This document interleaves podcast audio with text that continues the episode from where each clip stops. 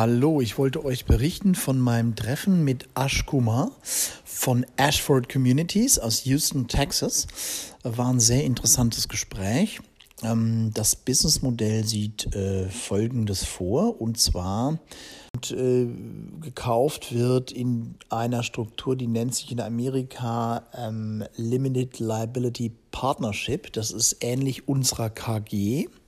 Es gibt einen ähm, Komplementär, ähm, das, äh, der heißt in den USA General Partner und dann gibt es die Kommanditisten, ähm, die auf ihre Einlage, deren Risiko ist auf ihre Einlage beschränkt, genauso wie in Deutschland. Da nennt man das Kommanditist.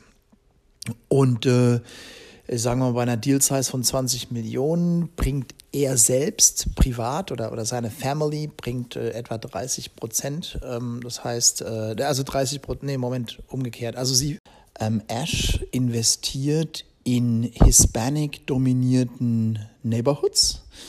Ähm, warum, erkläre ich gleich. Äh, und er kauft Bestandsimmobilien, die zwischen 15 und 45 Jahre alt sind äh, und die am besten relativ vermietet sind, also nicht voll vermietet zwingend, aber doch einen hohen Vermietungsstand haben, damit das Einkommen stimmt und die so ein bisschen Renovierungs- und Optimierungsbedarf haben. Und äh, wie macht er das? Ähm, also der Deal Size ist normalerweise so um die 20 Millionen, sagt er. Das sind also ganze Blocks so mit äh, teilweise bis zu 400 Einheiten und finanzieren 70 zu 30, das heißt äh, 70 Prozent Fremdkapital, 30 Prozent Eigenkapital, was bei einer Deal Size von 20 Millionen in etwa 7 Millionen entspricht. So, und von diesen 7 Millionen Eigenkapital bringt seine Familie selbst etwa 2 Millionen und die restlichen 5 Millionen holen sie sich von den Kommanditisten oder den Limited Partnern in den USA. Und äh, die Limited Partner, da ist die ähm, Minimum Investment Requirements sind 100.000 Dollar weil er möchte nicht, äh, also das Problem ist, wenn man kleinere, also er hat, er hat gemeint, ich reporte gerne, also ich mache gerne das Reporting, aber ich möchte nicht, dass mich die Leute anrufen. Ähm, also, ähm, weil das Problem ist, wenn man, 100, wenn man kleiner als 100.000 Dollar geht, also ich sage jetzt mal auf 10.000 Dollar oder so, ähm, je kleiner die, die, das Schnitzel wird, was man investieren kann, desto eher zieht man Investoren an, die sehr unerfahren sind. Ja, also ein Investor, der irgendwie in 1.000 Euro Schritten investiert oder 10.000 Euro Schritten, der ist im Grunde genommen ein unerfahrener Investor und ein nervöser Investor. Und äh, der ruft dann an wegen jedem Blödsinn oder lässt sich scheiden oder braucht das Geld oder was auch immer. Und das will man halt vermeiden, weil die Strategie von Ash ist, die Sachen quasi für immer zu behalten. Äh, da kommt ihm auch eine Besonderheit entgegen in den USA. In den USA kann man nach, äh, der, nach Auslauf der Zinsbindungsfrist kann man das Objekt neu bewerten lassen ähm, und hat ja dann auch getilgt. Da sagen wir, reden wir jetzt mal von 15 Jahren, ja, dann hat man 15 Jahre lang ja getilgt. Äh, das heißt, man hat ja schon einen ordentlichen Betrag ähm, angespart. Ähm, normalerweise, wenn man so zwei bis drei Prozent tilgt, dann hat man nach zehn Jahren schon, hat man äh, die, die 20 Prozent EK, die man im Objekt checken hat, hat man eigentlich nochmal oben drauf gepackt. Das heißt, ähm, er lässt es dann reevaluieren und zieht so sein Eigenkapital nach und nach ab. Ähm, und äh, seine Idee ist, äh, also also Buy and Hold Strategy. Das heißt, er, er, er, er, er sagt, I keep it forever. Ja. Ähm, er hat noch nie wirklich äh, Immobilien verkauft, hat er mir erzählt. Er hat zwei Immobilien verkauft und da hat das äh, jedes Mal bereut, dass er es verkauft hat. Ähm, also er hat einmal sein komplettes Portfolio umgeschichtet, weil er nämlich in Kanada groß geworden ist und dann angefangen hat, in Kanada zu investieren. Und dann hat er irgendwann mit seiner Frau, weil beide ähm, äh, aus Indien kommen ursprünglich, äh, haben sie dann Familienmitglieder in Houston, Texas besucht und äh, das war wohl an Weihnachten und plötzlich sprang die Klimaanlage nachts an, weil es so warm war und dann haben die beiden sich knall auf Fall entschieden, nach Texas umzuziehen und zwar einfach schlicht und weg wegen dem Wetter. Ähm, ich habe ihn auch angesprochen darauf, äh, auf die Unterschiede zwischen Kanada und USA, also Mentalitätsunterschiede, Unterschiede in How to do Business und so weiter und er meint, die Kanadier sind sehr, sehr konservativ. Ähm, also die, die Amerikaner sind wesentlich hemdsärmeliger und, ähm, und machen quasi Geschäfte auf Zuruf und auf Handschlag. Äh, der amerikanische Immobilienmarkt ist im Übrigen ein Markt, der sehr stark von äh, Traditionen und Bräuchen, also sogenannten Customs, kontrolliert wird. Ähm, nicht unbedingt regulatorisch äh, kontrolliert wird, aber eben es, es gibt ein sehr enges Korsett, wie Dinge gemacht werden. Ich habe noch nie eine Immobilie in den USA gekauft, aber mein Bruder hat schon mehrere gekauft. Ähm, das heißt, da braucht man auch den Makler übrigens zwingend, weil ähm, der sogenannte Underwriter, also, da gibt's, also es gibt ein ganz tolles System dort, Angebot, ähm, das auch zeitlich genau definiert ist. Wenn man ein Angebot abgibt, dann hat man vier Wochen Zeit, die Immobilien zu prüfen und so weiter. Und man kann auch Exklusivität vereinbaren ohne Notar. Man braucht auch gar, keine, gar nicht wirklich einen Notar ähm, für den Eigentumsübergang und so weiter. Also es ist ein ganz cooles System eigentlich, das die Amis da haben, was dem Ash und anderen Investoren natürlich sehr entgegenkommt, weil ähm, man kann tatsächlich sagen, okay, ich gebe ein Angebot über 20 Millionen für die Immobilie ab und kann dann loslaufen und seine Kommanditisten äh, unter einen Hut packen. Das ist in Deutschland immer sehr gefährlich, wenn man das tut, weil man ja erst sicher sein kann, dass man die Immobilie bekommt, wenn die Beurkundung abgeschlossen ist. Ja, also wenn, wenn man tatsächlich beim Notar war. Das kann man aber in Amerika eben anders strukturieren und da hat man dann einen etwas größeren Vorlaufzeit. Man kann es in Deutschland auch machen ähm, zum Beispiel über einen Optionsvertrag, ähm, hat aber den Nachteil, dass bei einer Option zum Beispiel die Grunderwerbsteuer meines Wissens äh, gleich fällig wird. Ich bin mir nicht sicher, ich war schon, also ich war schon in Optionsdeals als Verkäufer involviert äh, und da ist man ja dann nicht immer so ganz so stark involviert wie als, Verkä als Käufer. Nee, Entschuldigung, ich war als Verkäufer involviert und nicht als Käufer und da ist man ja nicht immer so ganz so stark involviert. In meinem Fall war das so, äh, wir haben verkauft, haben einen Optionsvertrag unterschrieben und der Käufer hat ein sogenanntes Drittbenennungsrecht bekommen, beziehungsweise er hatte schon gesagt, ich kaufe als GBR. Aber er hat die einzelnen GBR-Mitglieder hatte er noch nicht definiert gehabt. Das also die Schäfchen musste er dann erst im Hintergrund einfangen.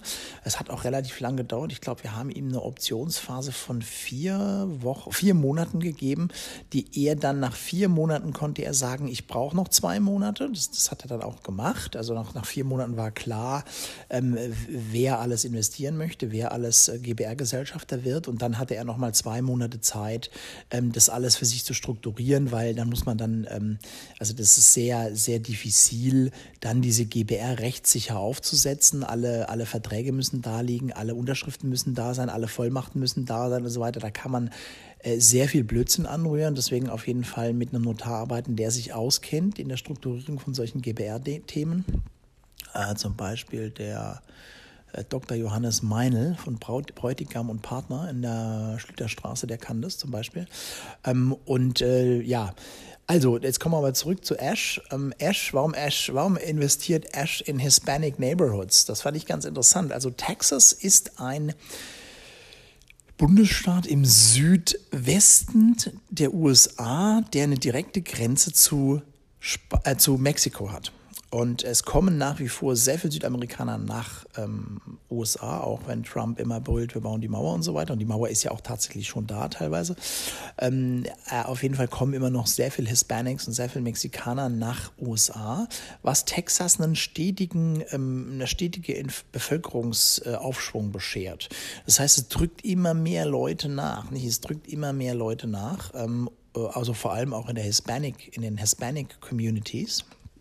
Und äh, das, das, Wirtschaftswachstum ist entsprechend auch sehr stabil bis steigend. Äh, er hat gemeint, allein in diesem Jahr haben wir schon 90.000 Jobs in, in allein in Texas kreiert. Ähm, wir hatten auch kurz mal über Detroit übrigens gesprochen. Er meinte, Detroit, es kommt auch wieder aus dem Keller raus, weil äh, also seit fünf Jahren geht es da stetig berg nach oben, weil in Detroit jetzt die Bundes, äh, die, die, die, Steuern, die der Bundesstaat erhebt, sehr stark gesenkt wurden, was ein hohes Incentive darstellt für Investoren dahin zu gehen. Ähm, also Detroit ist im Übrigen dann am Lake, Lake Michigan da oben, also im Norden, im, im mittleren, im Mittelamerika, aber im Norden, ähm, sehr kalt im Winter im Übrigen. Ähm, und, und Texas ist eben relativ warm, also da das ist sehr, sehr warm, ja. Also ist eher so California ähnlich, ja. Übrigens ziehen auch viele Kalifornier nach Texas. Warum? Weil die, die State Tax in Texas sind wohl relativ gering im Verhältnis zu Kalifornien. Kalifornien ist einer der Bevölkerung, bevölkerungsreichsten Staaten in United States. Ähm, das hat natürlich zur Folge, dass äh, die Immobilien sehr teuer sind, vor allem in Ballungsräumen, und dass die State Tax relatively high ist. Ja, sehr hoch die State Tax. Ähm, Kalifornien hat auch die krassesten Gesetze, was so Climate und Umweltschutz und so angeht. Ähm, das heißt, äh, da sind äh, bestimmte Baustandards eben vorgesehen und so weiter. Das heißt, es ist eine sehr, sehr hohe, sehr hohe Tax, Taxlast. Das heißt, wenn man einen guten Bundes, also wenn man zum Beispiel als Deutsche nach USA zieht, dann gibt es eigentlich ähm, zwei, also von, steuerlich gesehen gibt es zwei Staaten, die eher interessant sind. Einmal oben Seattle, das ist, glaube ich, äh, Bundesstaat Washington. Äh, ist, ist sehr interessant vom, vom State Tax her. Und Florida ist sehr interessant vom State Tax her. Und Florida äh, ist ja das Rentnerparadies in den USA. Ähm, und wenn man sich überlegt, dass allein in den nächsten zehn Jahren werden 60 Millionen äh, Menschen verrentet in den USA, dann kann man sich vorstellen, wenn nur 10 Prozent der Leute nach Florida ziehen oder nur fünf, dann ähm, gibt es da auch einen stetigen, ähm, einen stetigen Zuzug ähm, und äh, stetig, äh, einen stetigen Boom sozusagen. Ja. So, ähm, ja, Hispanic Neighborhood, äh, Hispanic Investments, er vermietet dann auch wirklich nur an Hispanics, fand ich ganz gut. Er hat gemeint, er hat ein Property, ähm, das muslimisch, äh, ein muslimisches Property, ähm, wo sogar eine Synagoge nebendran ist, äh, eine Synagoge, was erzähle ich denn wieder, eine, eine Moschee, Entschuldigung, eine Moschee nebendran ist. Ähm, und er hat sogar ein, extra ein Team von Moslems, die das, die das betreuen. Fand ich ganz witzig, dass er das erzählt hat. Ähm, die Hispanics werden eben von Hispanics betreut und die, ähm, die also der, der hat eine sehr starke Community-Denke ähm, und äh, will eben, also der, der vermietet dann halt nicht an weiße Christen oder so, ne, so in seiner Hispanic Neighborhood, äh, sondern er ver vermietet wirklich nur an Hispanics. Und äh, auch interessant, er sagt, ähm, ja, mein, mein Range ist so, ich will, dass die Leute so 1000, 1100 Dollar Miete bezahlen. Das ist so sein Range, ähm, weil das ist, äh, genau wie wir in Deutschland sagen, ja, Studenten, Studentenzimmer darf nicht mehr als 500 Euro kosten, sonst äh, funktioniert es nicht. Ne? Egal wie groß es ist, im Gegenteil, äh, ob das jetzt 7,5 Quadratmeter groß ist oder 18 oder, oder 15, äh, ist völlig egal, oder 26 Quadratmeter. Wenn, wenn es über einen bestimmten Betrag rübergeht, dann ähm, geht die Rendite nach unten, weil der Student einfach, die Zahlungsbereitschaft des Studenten einfach über 500 Euro wird es richtig dünn, die Luft. Ne? So. Ähm, mal kurz überlegen, was hat er denn noch erzählt? Äh, ja, das war's, glaube ich. Ja. Also er Buy and Hold Strategy, never sell, meint er. Ähm, it's useless to sell. Ähm, die Capital Appreciation äh, nimmt er sozusagen indirekt mit, indem man Capital Squeeze Out macht, also sprich, indem er Eigenkapital zurückführt, ähm, fällt die Eigenkapital, fällt, also das, die Höhe des Eigenkapitals fällt über die Laufzeit und dadurch wird die Rendite immer besser. Ja? Ähm, und er meint, also wir geben unseren, ah, genau, er gibt den Investoren eine 5% Mindestverzinsung. Ähm, die ersten zwölf Monate kriegen die, also die ersten zwölf Monate muss sozusagen das Objekt, äh, müssen die sich mit dem Objekt zurechtschaukeln. In den ersten zwölf Monaten kriegt der Investor keine Zinsen und nach den ersten zwölf Monaten kriegt er 5% per annum garantiert, also ein Fixzins. Ähm, er, in Wirklichkeit ist es aber viel mehr. Er, er sagt normalerweise nicht, wie viel es ist, weil er damit keine Werbung machen will. Ähm, aber er meint, es ist, es ist also 8 bis 10 Prozent locker, meint er. Ja? Also im Übrigen geleveraged wird äh, nicht auf Investoren Ebene, sondern geleveraged wird auf Company-Ebene. Das heißt, die Investoren stecken einfach nur die 100.000 Dollar oder mehr rein und äh, der Bankkredit wird dann alles von der Firma strukturiert. Das kennt ihr ja von Deutschland auch. So, das war's. Ich hoffe, es hat euch was gebracht äh, und äh, googelt ruhig mal, findet den Ash oder Ashkor Kumar aus Houston, Texas und da kann man sich auch ein paar Videos reinziehen online. Ähm, seine Firma heißt Ashford Communities und die Website ist Ashford, also A-S-H Ford wie das Auto, ashfordco, co.com. Hokidoki, ich hoffe, es hat euch was gebracht. Ciao, ciao. Jetzt fällt mir doch noch was ein, was er gesagt hat.